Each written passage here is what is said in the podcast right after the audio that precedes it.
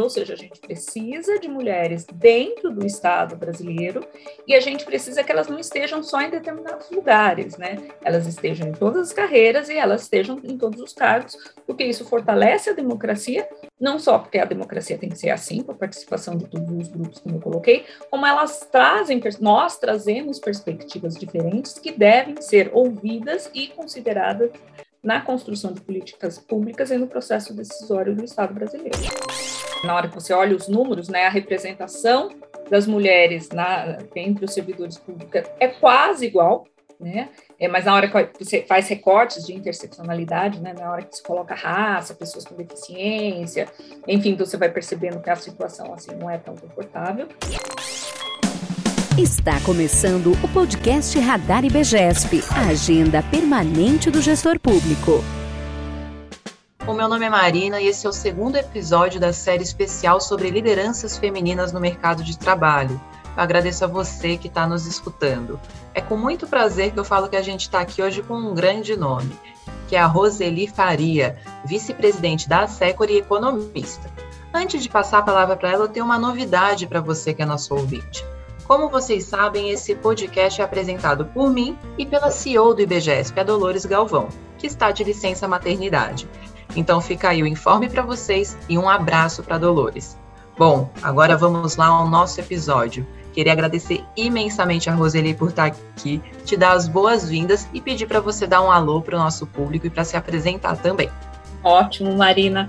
Agradeço a oportunidade de estar aqui com esse bate-papo, né, sobre um assunto muito importante, né, que é a liderança feminina. Então, eu sou Roseli Faria, como você disse, eu sou economista, sou da carreira de analista de planejamento e orçamento, como carreira aqui no governo federal, e agora eu estou vice-presidente, então, da ASECOR, que é a Associação Nacional dos Servidores da Carreira de Planejamento e Orçamento, e também participo, né, de outros fóruns e de outras associações, uhum. sempre conversando a respeito, né, tratando a respeito do orçamento público e da democratização do Estado brasileiro. Bom, o IBGESP ele é signatário da Agenda 2030 e ele é bastante próximo de dois objetivos de desenvolvimento sustentável. O 5, que versa sobre a igualdade de gênero, e o 16, que fala da importância da gente consolidar uma gestão pública eficaz, eficiente, transparente. Como que esses dois temas se relacionam para você, Roseli?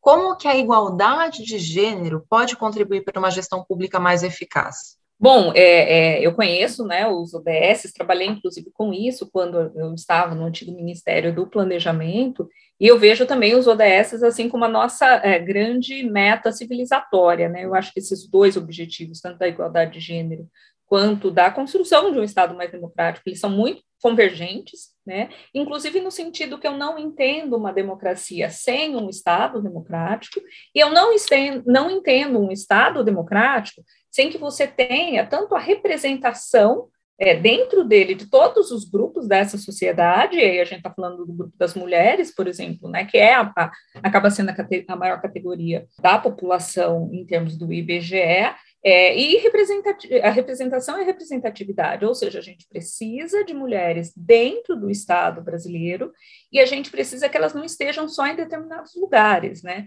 Elas estejam em todas as carreiras e elas estejam em todos os cargos, porque isso fortalece a democracia, não só porque a democracia tem que ser assim, com a participação de todos os grupos, como eu coloquei, como elas trazem, nós trazemos perspectivas diferentes que devem ser ouvidas e consideradas na construção de políticas públicas e no processo decisório do Estado brasileiro. Concordo totalmente, é um pressuposto né, de um Estado democrático essa participação, essa representação efetiva. Bom, e já que a gente está falando de representação efetiva, eu queria perguntar um pouquinho sobre o cenário do mercado público e do mercado de trabalho privado, porque eu sei que você já atua nos dois setores, e eu queria entender se o tema da igualdade de gênero está mais consolidado em um do que em outro, se ambos hoje em dia no cenário brasileiro buscam consolidar a equidade. Queria que você desse um panorama geral assim desses dois setores para a gente, por favor. Legal, legal. É isso mesmo. Até uh, meus 40, eu entrei no serviço público há 11 anos, né? Então, até uns 40 anos, meu, minha carreira foi toda no setor privado, e depois eu vim para Brasília, comecei então na carreira a partir de 2000, 2011. Minha percepção, inclusive trabalhando também com a agenda de igualdade racial, é que formalmente o Estado brasileiro estaria à frente do setor privado nessas agendas, tanto de equidade de gênero quanto de raça, mas na prática eu sinto que o mercado está à frente. Né? O que, que eu quero dizer com isso?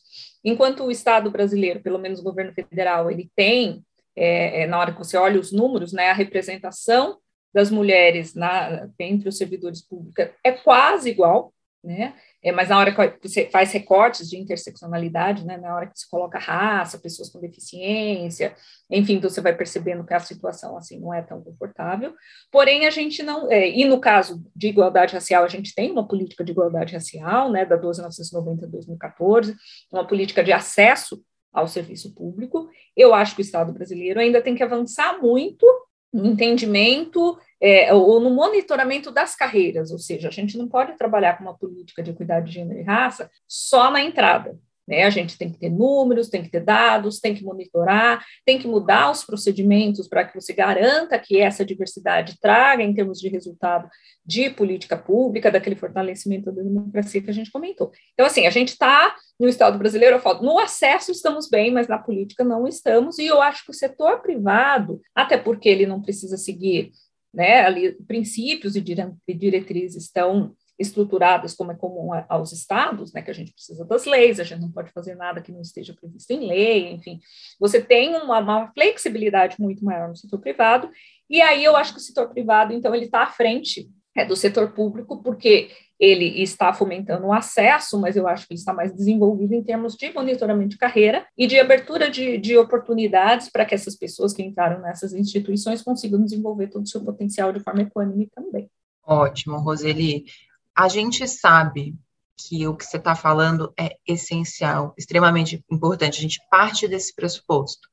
Mas alguns setores da sociedade muitas vezes acham que falar de igualdade de gênero, falar de equidade de modo geral, em diversos aspectos, é mimimi, que isso não tem relevância, que não é isso que vai afetar, por exemplo, o crescimento econômico do país. Bom, você é um economista, então explica aqui para a gente como fomentar a igualdade também pode impactar positivamente a economia de um país.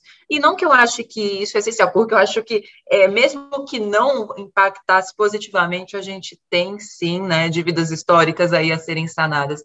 Mas eu tenho a impressão que impactaria positivamente a economia do país, e eu gostaria que você explicasse por quê, Roseli. É isso. Na realidade, com certeza impacta é, positivamente a prosperidade do país. Né? É, veja bem, a nossa defesa é, da equidade de gênero, de raça e de outras categorias populacionais é a partir né, da garantia de direitos humanos, né, a partir da, da ideia de justiça social e direitos iguais, e para mim isso seria suficiente né, para eu ter essa defesa no meu dia a dia. Porém, a gente já tem diversos estudos que demonstram que, por exemplo, em empresas privadas, quando elas adotam políticas de equidade de gênero e raça, ela tem um aumento da lucratividade, elas têm um, um aumento da, da, da, percepção da sociedade em torno daquela instituição, de que ela é uma instituição mais justa, e isso vai trazer, então, essa, essa prosperidade para aquela empresa, esse aumento da lucratividade. Ao mesmo tempo, a gente já tem também estudos no setor privado, no setor público, que indicam que essa burocracia, né, que essa estrutura muito mais é, democrática, muito mais representativa dessa sociedade, aumenta a confiança da sociedade naquele Estado, naquelas políticas públicas, e essas políticas públicas acabam sendo mais é, bem desenhadas, porque elas abarcam né, o ponto de vista é daquela, a, a ponto de vista e as necessidades daquela sociedade. Então, isso faz com que você tenha é, igualdade de oportunidades, que é justamente o que a gente quer nas democracias liberais, né? Que as suas características inerentes não sejam um, um empecilho ao desenvolvimento do seu potencial, e a gente quer que políticas públicas sejam bem desenhadas e que as instituições, tanto público quanto privada, também tenham melhores produtos, né? Elas tenham é, sejam mais diversas, entreguem então aí é, tantos produtos como serviços melhores quanto políticas públicas. Tudo isso em seu conjunto, obviamente, vai levar, sim, a um desenvolvimento econômico. Ou seja, a diversidade é importante para a democracia, mas ela é fundamental também para o desenvolvimento econômico, embora, como eu disse, a gente não foca só na questão do desenvolvimento econômico, porque a gente pode correr um risco de instrumentalizar essas agendas, elas já são maiores por causa dos direitos humanos mesmo. Ótimo, Roseli. E, bom, você traz sempre que esse tema precisa ser tratado, então, com bastante complexidade, né? Pensando especialmente no nível de política pública. E é pensando nessa complexidade que eu quero fazer a próxima pergunta. A gente sabe que diversos marcadores sociais da diferença operam na desigualdade de gênero. Ou seja, uma mulher branca tem uma possibilidade de ascensão muito mais notáveis no Brasil que mulheres negras. A idade também interfere muito, de forma muito grande. Eu que estudo regionalismos, por exemplo, sei que dependendo da eh, região em que essa mulher está inserida, ela vai ter possibilidades menores ou maiores de ascensão. Como que a gestão pública hoje, até o mercado de trabalho, me atrevo a perguntar, está lidando com esses marcadores sociais da diferença que operam na desigualdade de gênero, você acha que isso é levado em consideração de maneira séria, da maneira que precisa? Eu acho que está começando a ser levado a sério, né? Porque você tem toda a razão. É, veja, nós somos, somos diferentes, isso, isso é da natureza humana, nós temos pessoas negras, né, pessoas brancas, pessoas é, é, é indígenas, enfim, é, a diferença, ela é inerente, né, à natureza humana, e não tem problema nenhum, problema é quando você tem uma diferença que leva a uma desigualdade, e é nessa desigualdade que as instituições, tanto públicas quanto privadas, né, devem atuar até porque, é, como nós dissemos, isso é um empecilho para o desenvolvimento humano mesmo, né? É, e é aí que a gente está tá discutindo equidade de gênero, de raça e de outras categorias. Eu acho que, que, que, isso é um aprendizado, né, Marina, que eu acho que é de diversos países e de diversas instituições. Eu acho que num primeiro momento a gente tratou algumas categorias de forma abstrata, tipo mulher, né, né, como um bloco, e a partir de, um, né, de, uma, de uma década, mais ou menos, para cá, a gente começou a entender, é, aqui no Brasil uma década, mas eu acho que nos Estados Unidos, por exemplo, a gente tem décadas já entendendo isso, a gente, a gente começa a entender as interseccionalidades, ou seja, mulher não é uma categoria abstrata, a gente tem mulheres também, né, nesse grupo, esse grupo também é diverso, então uma mulher negra, por exemplo, ela vai sofrer tanto a discriminação de gênero quanto a discriminação de raça, que não quer dizer que seja somatório das duas coisas, não. É, é um conjunto de desafios diferentes que elas vão enfrentar, e eu acho, sim, no mercado de trabalho, eu acho que no setor privado, esse entendimento já está sendo é, refletido em ações. Então, eu vejo editais, eu vejo vagas sendo abertas nesse sentido, eu vejo empresas adequando seus procedimentos, né, é, é, ao recebimento dessas pessoas que vão ter esses desafios diversos, quer dizer, é, é para você mudar essa instituição, você não, vai, não tem que receber só as mulheres negras, vamos dizer, e não mudar seus procedimentos. Você tem que fazer que com né, que essa diversidade que está chegando é que essa empresa esteja aberta, que ouça, né, que mude seus protocolos, que todo mundo ali é, tenha um aprendizado com essa diversidade.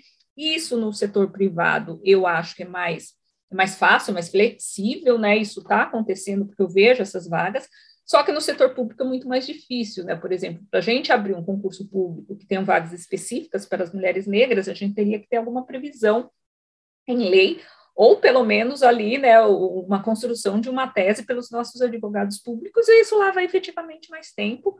É, então, eu acho que no setor público a gente está um pouquinho mais atrasado. Eu vejo, vejo isso pouco institucionalizado, o que, que eu estou querendo dizer? Os órgãos, tanto os órgãos que teriam essa responsabilidade de capitanear esse debate, é, ainda não estão fazendo, e os outros órgãos que recebem, né, que vão ter esse, esse, esse grupo de burocratas mais diversos, também não tem maturidade, também não está discutindo, mas eu acho que justamente podcasts como esse tem a intenção de fazer esse, né, de fomentar esse debate e, e de fazer, então, que é que a gente evolua aqui dentro do Estado brasileiro para a adoção de uma política de promoção de equidade, não só na entrada, mas ao longo ali do processo das carreiras é, do serviço público. É exatamente isso, Roseli. A gente espera que o podcast fomente esse debate e a gente convida nossos ouvintes a refletirem sobre a interseccionalidade e como os seus órgãos públicos poderiam levar isso em consideração no dia a dia de trabalho, não apenas na seleção de profissionais, né? Então, é exatamente isso. E, para finalizar, eu continuaria nesse bate-papo eternamente, caso super importante, mas a gente tem que finalizar, e daí eu queria fazer uma pergunta um tanto quanto desafiadora para você, Roseli. No Fórum Econômico Mundial, é, lançou em 2021, no ano passado, o Relatório Global de Desigualdade de Gênero. E o Brasil, dentre 156 países, aparece como 93º no ranking. A gente está mal, a gente está muito mal. E eu queria saber, então, como a gente pode reverter isso, como a gestão pública pode ajudar a reverter esse cenário. O que você acha que tem que ser feito, basicamente? Um tanto quanto desafiador, eu sei, essa pergunta. É bastante desafiadora, porque são tantas coisas que a gente tem que fazer, né, que fica difícil resumir de uma forma assim é, equilibrada, né? Eu acho que uma das coisas, é, eu acho que a gente é, no Brasil muitas vezes a gente tem a impressão que desafios como esse devem ser enfrentados de uma forma muito rígida e institucionalizada. Né? Eu mesmo né, comentei que a gente ainda não tem isso institucionalizado, enfim, a gente não tem uma lei, um plano, e aí esse plano né, se divide em diversos órgãos, com objetivos e metas, e que isso vai, sendo construído é, ao longo de todo o processo. E hoje eu acho que talvez não seja assim mesmo que a gente vai conseguir avançar, né? Se a gente pensar que o Estado brasileiro ele tem carreiras estruturadas, que o servidor público, é, é, graças a Deus, permanece no Estado brasileiro né, por algumas décadas, eu acho importante que os servidores públicos, que são esse grupo permanente do Estado brasileiro e responsável pela continuidade da política pública, se comprometa né, com essa política pública e faça essa construção de baixo para cima, já que ela não está sendo feita de cima para baixo. Né? Então, eu acho que o grande caminho que a gente, é, é, o grande desafio que a gente tem agora é realmente fazer essa discussão no nível dos servidores públicos. Eu já vi muitos avanços que começam assim, né? Eu já vi, por exemplo, a Escola Nacional de Administração Pública, a adoção é, tanto de cotas para pessoas negras, quanto mudanças de protocolo, mudanças de horário das aulas para, que, para garantir que as mulheres façam mestrado façam doutorado, já foi, então, desenhado por iniciativa de servidores públicos. Então, eu vejo é, em outros é, em outros ministérios ali a formação de comitês de diversidade, a discussão, então, dentro do, da, dessa burocracia, a discussão dentro da média gerência, eu acho que a gente pode avançar por aí. É, nós, servidores públicos, temos uma tendência, né, que, que, que na literatura chama também de falácia do nirvana, né? Ou é perfeito, ou é no modelo ideal, ou a gente não faz, né? E eu acho que a gente, nesse assunto, a gente tem que superar a falácia do nirvana, porque o nirvana não vai acontecer. Né? As condições ideais elas vão sendo construída, construídas pelas nossas próprias ações. Então, é, eu acho que esse grande desafio, nós estamos muito mal, né, e, e em termos de cuidado de gênero e, e, de outras categorias, quando você olha né, é, é, na parte política, na representação no Congresso Nacional, quando você olha né, na, no alto escalão dos setores privados, nos setores públicos, nós estamos em, é, é assim, o grande consenso é que não, não estamos bem, mas eu, eu, vejo esse consenso também sendo construído no sentido de que nós vamos superar, de que nós vamos avançar, e eu acho que é muito importante o comprometimento, como eu disse, do servidor público. Né? O Estado brasileiro, você tem a parte política, que não é permanente, a parte de servidores que é permanente, e eu, eu vejo que é, o grande desafio é mover corações e mentes justamente dos servidores públicos, no sentido que, é, avançando é, é, nessa democratização vai ser bom tanto no ambiente interno, acho que todos nós vamos ganhar em termos de democracia e ambiente, clima organizacional, como a gente vai conseguir construir melhores políticas públicas para a população em geral. Então, sendo nós, né, esse grupo permanente do Estado brasileiro e vocacionado para tal, eu acho que o, o melhor caminho agora é a gente mudar as nossas ações, alterar ali no nosso setor, na nossa gerência, e, e, inspirar depois, né, de repente, justamente para que a gente tenha esse plano vindo de cima para baixo. Ou seja, vamos fazer aquilo que nós podemos fazer com aquilo que nós temos. E eu acho que esse é o caminho que, que a gente tem aí para o futuro. Para quem sabe, né, eu gostaria muito, antes de me aposentar, a gente esteja lá no primeiro lugar do ranking, né, pelo menos disputando ali com os escandinavos, quem sabe. Vale a pena sonhar e lutar por esse sonho. Com certeza, é o nosso desejo também. Adorei falar em superar a falácia do Nirvana, façamos isso Vamos seguir em frente. Foi um prazer te receber aqui, Roseli. Espero que você volte várias vezes. Eu agradeço também ao nosso ouvinte que ficou até agora escutando sobre esse tema tão importante. A gente se vê no próximo episódio. Tchau, tchau.